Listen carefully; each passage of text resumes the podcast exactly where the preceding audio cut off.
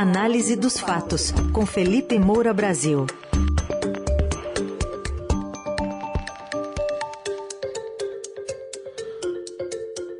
Hoje em destaque o cenário eleitoral brasileiro na semana em que começam, pelo período aí que é estabelecido pela Justiça Eleitoral, as convenções partidárias. Ciro Gomes é que vai puxar a fila aí na quarta-feira com a indicação do PDT. Oi, Felipe, bom dia. Salve, salve, Ryzen, equipe da Eldorado FM, melhores ouvintes, sempre um prazer falar com vocês. Bom, antes a gente falar propriamente de, de algumas candidaturas como a de Ciro, Simone Tebet, Felipe Dávila, hoje tem artigo seu no Estadão também, né, Felipe? Puxando para recentes declarações da Anitta. É, a Anitta tá dando o que falar nas redes sociais, né, Raizen? Ela foi entrar aí no jogo político, declarando apoio a Lula, depois postou uma foto ali com o, a estrela do PT no bumbum, e aí diante da repercussão falou que não é petista, falou é, que não autorizava o uso da imagem dela por outros candidatos do partido, é, mas no fundo ali numa das discussões acabou revelando aquilo que eu extraí como estratégia dela, né, que é, é induzir até quem não gosta do PT a votar no Lula, que é o poderoso chefão do partido, do mensalão e do petrolão. Então eu falei nesse artigo. É claro que o artigo tem toda uma arquitetura particular ali, eu só estou dando um aperitivo da relação do próprio PT com o Lula à luz dessa, dessas declarações e da estratégia da Anitta. Leiam no Estadão, está no site também. Está no estadão.com.br também. Bom, uh, o, o, Felipe, a gente tem aí um panorama que você vai trazer para a gente sobre o que andam dizendo Ciro Gomes, Simone Tebet e Felipe Dávila. Como eu disse, a partir dessa semana já começam as indicações. Finalmente a gente vai poder tirar aquela palavrinha pré, né? Vai virar todo mundo candidato oficialmente, puxando a fila Ciro Gomes na quarta-feira. É, a gente se sente até ridículo falando pré, né? É, é, é verdade ainda não foi oficializado, mas todo mundo sabe quem são os candidatos. É claro que assim há um movimento até lulista dentro do MDB diante da falta de decolagem da candidatura da Simone Tebet para que o MDB apoie o Lula logo no primeiro turno, mas isso também é, tem muito ali de tentativa de fortalecer o próprio Lula e, e, de evitar o crescimento da Tebet, dando a candidatura dela como descartada. Agora ela tem insistido ela tem se juntado ali aos diretórios regionais do MDB que estão com ela, o próprio Michel Temer dá declarações de apoio à candidatura dela. Então, é uma pré-candidata que tende a ser candidata se não puxarem o tapete dela até o mês que vem. Agora, Ciro Gomes está no jogo de fato e Luiz Felipe Dávila também está no jogo, embora não esteja pontuando nas pesquisas. Quem está melhor aí é o terceiro colocado, Ciro Gomes, mas muito empacado ali com 8%. Vamos ver se a partir da oficialização da campanha ele consegue ter mais projeção, mais capilaridade e desgastar Lula e Bolsonaro. Aliás, ele estava em viagem a Montes Claros, no norte de Minas Gerais, e foi lá que ele chamou de picaretas os parlamentares favorecidos com o dinheiro do povo né, mas que vem ali do orçamento secreto durante o governo de Jair Bolsonaro. Esse esquema que foi revelado pelo Estadão e que tem tido reportagens também em outros veículos com desdobramentos sobre o seu uso. É, ele afirmou que parte do Congresso é conivente com o presidente disse o seguinte: é preciso que a gente saiba e ajude o povo a entender e separar o joio do trigo. Mas nesse particular, o Congresso Nacional, em termos de centrão, Arthur Lira de orçamento secreto, é uma coisa que não existe em nenhum lugar do mundo. Então, dos 4 trilhões e 800 bilhões de reais do orçamento, 25 bilhões são destinados para investimentos. E o Bolsonaro entrega nas mãos desses picaretas 20 bilhões de reais. A responsabilidade é claramente do Bolsonaro, mas o Congresso também é conivente, é cúmplice. E aí depois ele chamou também a PEC Kamikaze, né, que a gente chama aqui de PEC do desespero, é, de um claro esforço de estelionato eleitoral. Falou que quem toca a banda é o executivo, quem dança a dança que a banda toca é o Congresso Nacional e é evidente que é o Congresso em sua maioria. Quer dizer, ele está, nesses dois casos, do orçamento secreto e da PEC do desespero, apontando a cumplicidade do Congresso Nacional com o governo é, de Jair Bolsonaro. Eu fiz um monte de colunas aqui a respeito disso, elas estão disponíveis também nas plataformas de podcast, e eu considero que o Ciro está sendo incisivo é, nesse ponto, em relação ao presidente e em relação àquilo que os parlamentares estão fazendo, obviamente preocupados também com as suas próprias reeleição, cada um no seu reduto eleitoral, para poder dizer ali é, para a população mais pobre que, no fundo, está tentando ajudá-la. E omitindo, evidentemente, aquele mecanismo mais complexo da engrenagem econômica, que mostra que quando você é, perde a credibilidade fiscal, você pode ter um aumento no preço do dólar, como já aconteceu, é, e que isso acaba acarretando mais inflação, que vai corroer o poder de compra dos próprios beneficiários, que depois podem precisar pagar mais impostos ainda lá na frente. É isso que está sendo apontado também é, por candidatos como é, o próprio Luiz Felipe Dávila, né, que é do Partido Novo, cuja bancada votou contra a PEC do desespero. É, o próprio Estadão tem editorial hoje falando do Arthur Lira, e eu falei aqui na sexta-feira, se eu não me engano, mas na semana passada, é, da tratorada do Arthur Lira na votação da PEC do desespero. É, citei aqui, inclusive, um resumo feito pela Transparência Internacional Brasil, é, com todas as manobras legislativas que ele usou é, para conseguir fazer aquilo que ele queria. E, e o Estadão está lá apontando é, em detalhes o quanto o, o, Arthur Lira se aliou e deu sobrevida ao atraso bolsonarista para dele extrair poder. É exatamente isso. Aliás, é, falei muito em várias entrevistas, inclusive, que no começo do governo de Jair Bolsonaro houve uma apreensão ali numa parte do Centrão, embora Jair Bolsonaro tenha vindo de lá e jamais tenha saído, na verdade, fez uma maquiagem ali durante a campanha de 2018, mas havia uma apreensão de Será que ele vai fazer tudo isso que ele está falando aí na rua e tal, né, surfando na onda do combate à corrupção? Depois que vieram os escândalos das rachadinhas do gabinete, o pessoal viu que o Bolsonaro é da turma deles, né, que tem ali é, o mesmo know-how. É, e diante das investigações também sobre é, os reacionários aloprados que estão no entorno do presidente, tá, o Arthur Lira, a turma do Centrão, se sentiu muito à vontade para explorar a própria fragilidade daquele presidente que poderia ser alvo de um processo de impeachment. E quando é, eles percebem a fragilidade do outro, aí eles montam em cima, garantem a sobrevida desde que consigam é, extrair é, todo isso que estou pensando aqui, né, uma questão vampiresca, né, mas no caso não é o sangue, é o recurso público. E é isso que eles estão fazendo até hoje. É, a Simone Tebet, ela está é, nesse momento ainda com uma questão pendente sobre a, a sua vice, né, quem, quem vai ser o vice dentro da sua chapa. O mais cotado há muito tempo é o senador tucano Tasso Gereissati, agora o PSDB tem uma série de rachas internos, então tudo isso acaba demorando para sair e há um impasse no Rio Grande do Sul entre MDB e PSDB, porque você tem que resolver alianças locais para ter o apoio nacional. O próprio Eduardo Leite, quando voltou à campanha ali para ser reeleito governador do Rio Grande do Sul, ele acabou gerando também um novo impasse é, porque declarou apoio à candidatura do Luciano Bivar à presidência da República, o Luciano Bivar, que é da União Brasil, é, o partido para o qual foi o Sérgio Moro, que agora é candidato ao Senado pelo Paraná.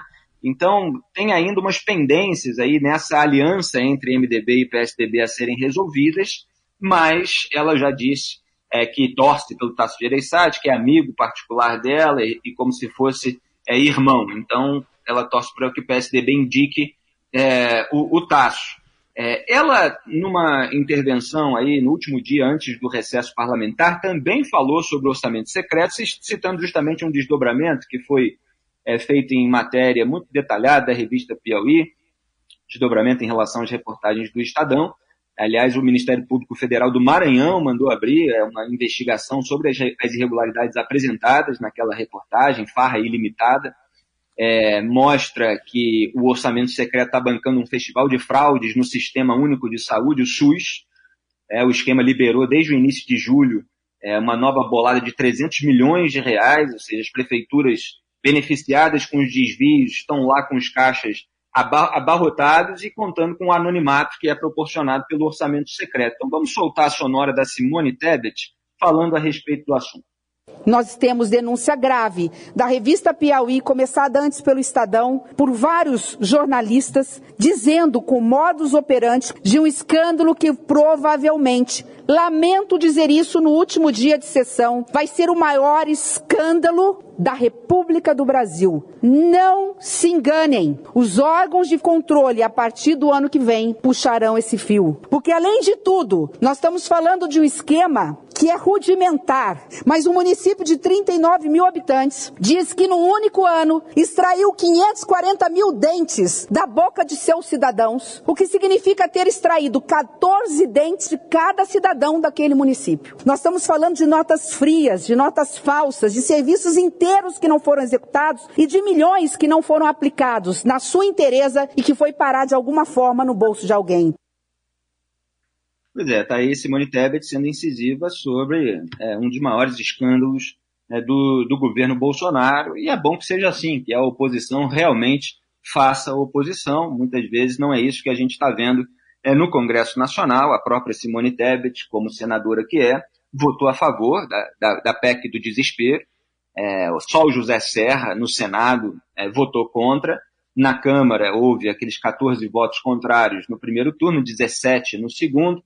É, então, é melhor quando ela realmente se opõe e não quando adere por temor de ser acusada, de prejudicar os pobres, etc., por causa de uma impressão mais superficial, mais imediata.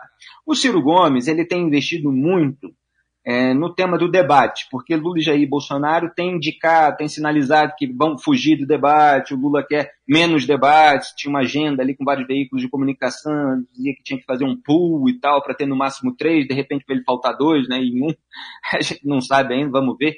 E o Jair Bolsonaro também, é, dizendo aí se, só vou se o Lula for e tal, quer dizer, um vai se o outro for e o outro não quer ir, e os dois estão muito acomodados para chegarem juntos ao segundo turno e o o Lula dependendo há muito tempo desse desgaste do Bolsonaro explorando isso, né? evitou qualquer pedido de impeachment, é, justamente para enfrentar o Jair Bolsonaro desgastado.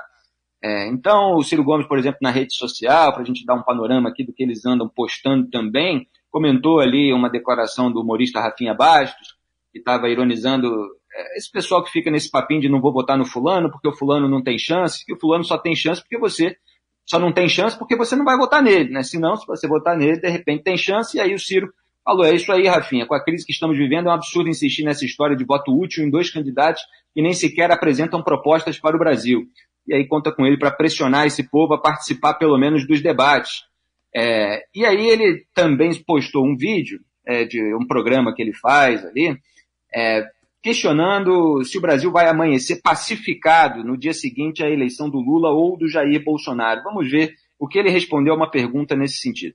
Eu estou aqui lutando para que as pessoas entendam que o Brasil precisa fazer um grande, generoso, fraterno debate que não seja Chico contra Manel, Chico contra Maria, eu te odeio, tu me odeia, tu é comunista, tu é fascista. Isso não bota comida no prato de ninguém, isso não resolve o desemprego em massa, isso não resolve o problema da inadimplência, da humilhação do seu nome no SPC. Nós precisamos obrigar todos os candidatos a se comportarem, assumindo com clareza qual é a ideia que eles têm para os problemas do Brasil exigir que todos digam de onde vem o dinheiro, ver com quem eles se acompanham. Eu estou muito angustiado, muito preocupado, mas eu estou esperançoso, porque eu percebo que cresce no meio da família brasileira a percepção de que nós temos que nos livrar dessa bola de chumbo, dessa polarização despolitizada, odienta, para que o Brasil se livre do passado, aprenda das lições amargas e boas que nós tivemos do passado, mas vamos nos dirigir para o futuro.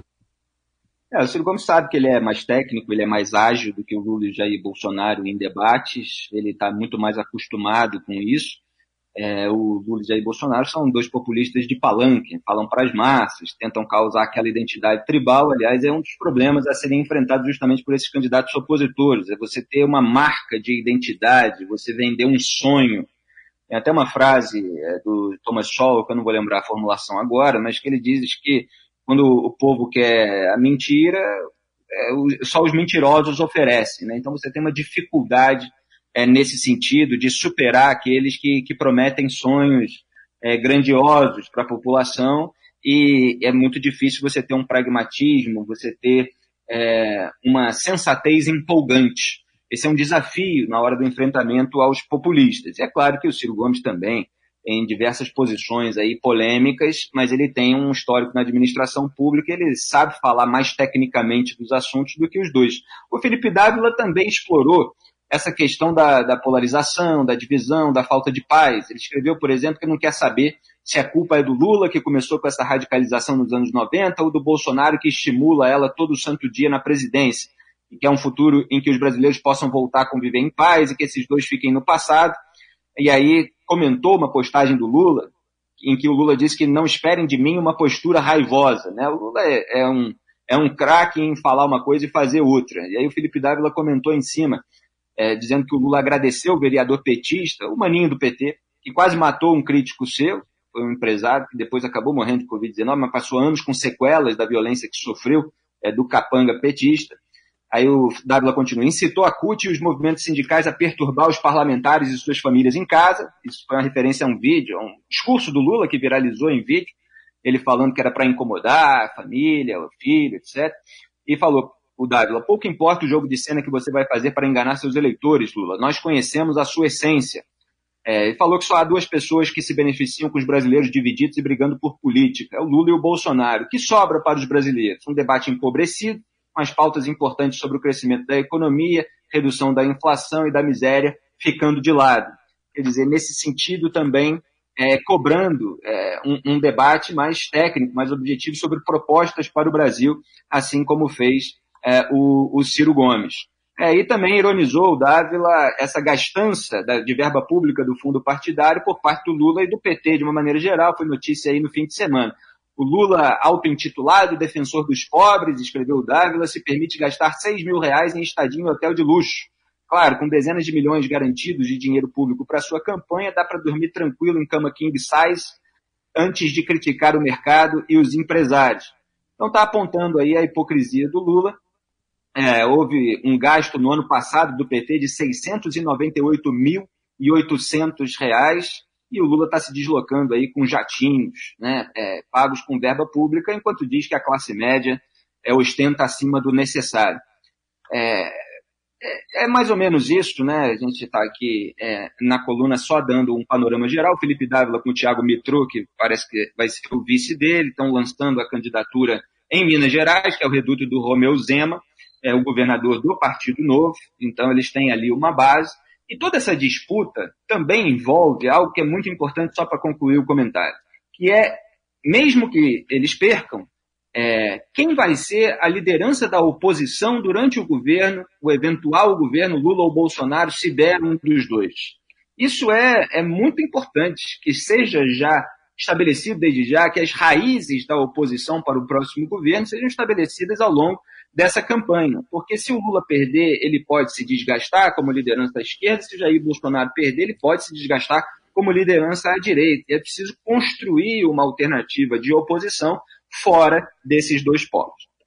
Aí está a análise do Felipe Moura. Brasil, hoje focando nesses três pré-candidatos, Ciro Gomes, Simone Tebet e também o Felipe Dávila. E amanhã tem mais aqui na coluna a, a, coluna Análise dos Fatos, que já já estará disponível no site radioeldorado.com.br e também nas plataformas de áudio. Boa semana, até amanhã, Felipe. Um grande abraço a todos, tchau.